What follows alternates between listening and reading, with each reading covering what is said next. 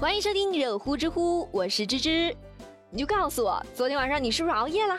那偶尔一次呢是没关系的，长期熬夜可不行哦。好了，我们一起来看看今天的知乎热榜吧。知乎热榜第一名，镇江一男教师和女学生的不雅视频被曝光，学校将其调离一线教师岗位，知乎热度三千七百四十一万。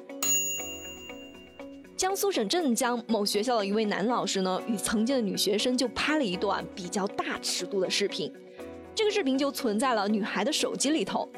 之后，女孩的前男友就无意间发现了这个视频，当时是气坏了，直接就把视频发到了微信群里面，群里面一下就炸开了锅啊，大家都开始转发。事情发生之后呢，这名老师所在的学校也是特别的重视，第一时间就展开了调查，并且做出了处理结果。他们就认为康老师拍摄不雅视频是属于低级趣味，违背了社会的公序良俗，严重的损害了教师的形象，决定将康老师调离教学的一线岗位，并且做出深刻的检讨。那这个处理结果呢，就引来了很多网友的吐槽啊。很 显然，在这个事情当中呢，康老师是有点冤的，而且是最大的受害者。据了解，康老师已经是离婚很多年了。他们两个人是在今年年初的时候确定的恋爱关系，并且还得到了双方家长的认可。而且这个女孩跟康老师谈恋爱的时候呢，都已经是二十五岁了，早就已经毕业了。所以当时他们也并不是什么师生关系，两个人完全就是你情我愿，正常的恋爱。只不过因为他们两个人可能是为了增加情趣，做了点私密的事情，拍了视频而已。但这个视频呢，他们也只是保存在自己的手机里面，并没有售卖盈利或是传播呀。如果说这算是低级趣味、有违师德的话，这算不算对教师这个职位的道德绑架呢？当然，我们都明白，社会对于教师这个职位，他的道德要求是要高一些，所以学高为师，身正为范嘛。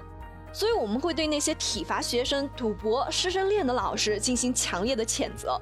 因为这些行为是违背了教师的职业道德，有违社会公序良俗的。但是拍视频这个事情呢，它完全就是两个成年男女之间的你情我愿的事情，只不过是加上了教师的身份，真心不明白这个老师他错在哪呢？当然，从某种程度上呢，我们也能理解学校的做法。这事情发生之后呢，学校的声誉肯定会受到影响的。舆论的压力这么大，现在赶紧表态处理一下，要让事态平息下来。但实际上呢，这是对舆论的一种妥协。很显然，我们真正应该去谴责的是那个传播视频的人，是他盗取了视频传播在网上，给两个当事人带来了巨大的精神损害。相关部门应该予以严厉的惩罚。知乎热榜第二名，四百九十八元一支新冠疫苗微商已经在朋友圈开卖了，知乎热度一千七百八十二万。现在有些微商真的是胆大包天啊！你平常卖个面膜、化妆品啥的都算了，现在竟然卖起了新冠疫苗，四百九十八元一支，一共是打三针。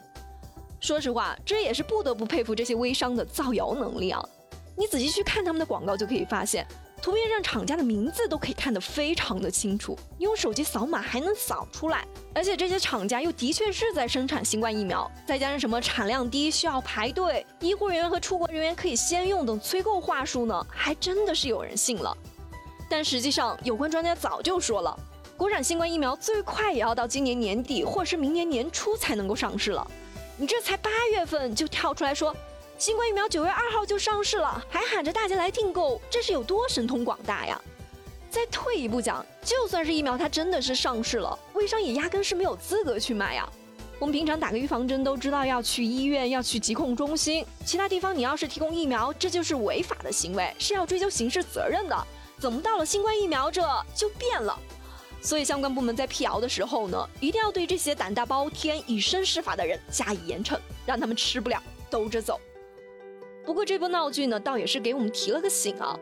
第一，现在我们国家一些企业是在生产新冠疫苗，但是相关的信息都是严格监管的。在这种情况下，一些微商是怎么拿到产品的图片的？相关企业的库存疫苗有没有存在管理上的漏洞呢？是不是该好好查一查了？第二，现在市场上盯着新冠疫苗生意的人肯定是很多的，还需要有关部门加大监管和执法的力度，发现一个处罚一个，以儆效尤。当然，我们作为普通的老百姓能做的就是啊，相信我们国家防控疫情的能力，不要恐慌，时刻的保持理性，做好防护，不信谣，不传谣，相信好消息很快就会到来的。知乎热榜第三名，小吃店凌晨起大火，外卖小哥拿起灭火器就往里冲，知乎热度七百三十八万。这几天，二十二岁的四川小伙叶树林火了。八月十二号凌晨，叶树林正好是在送外卖，当他经过一个商场的时候呢，就看到外面聚了好多的人。原来是一家已经打烊的小吃店，里面冒出了滚滚的浓烟。要知道，小吃店里面是有煤气罐啊，随时有可能会爆炸。周围的人谁也不敢轻举妄动。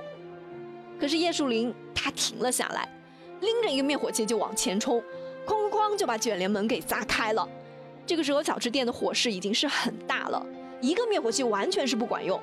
在其他人的帮助下呢，叶树林是前前后后用了十几个灭火器，把火势给控制住了，然后一把捏住了煤气管的缺口，最终避免了一场严重的事故。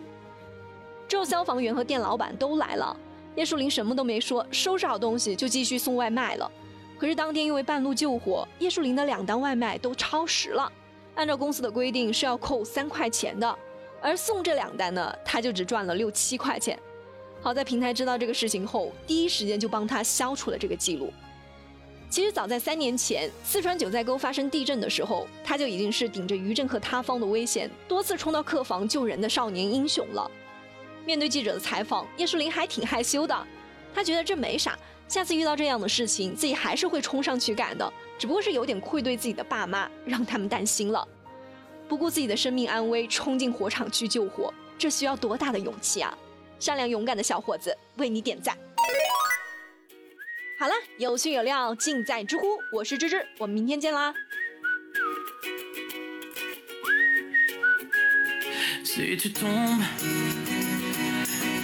Beaucoup trop bas, si tu perds confiance, tourne-toi vers moi.